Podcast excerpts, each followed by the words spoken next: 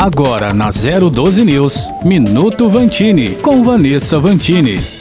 Um dia para celebrar um gesto tão simples, mas tão significativo e que tem ficado de lado em muitas ocasiões. No calendário existe o Dia Mundial da Gentileza e é nesse mês, no dia 13 de novembro. A data foi criada em um evento em Tóquio em 1996 com o objetivo de promover essa cultura do bem. Ser gentil pode ser sinônimo de ser amável. E psicólogos defendem que colocar em prática a gentileza faz bem para a saúde. É que, do ponto de vista neurológico e bioquímico, o ato de ser gentil pode produzir dopamina, que é um hormônio do prazer e bem-estar liberado pelo cérebro. Por isso, a gentileza, a compaixão, o amor podem ser aliados contra a depressão e doenças crônicas. Nem precisa de pesquisa científica comprovando tudo isso. Se ainda há dúvidas, eu te desafio e se a gente testar na prática, não temos nada a perder. Um abraço, um sorriso carinhoso, uma palavra positiva podem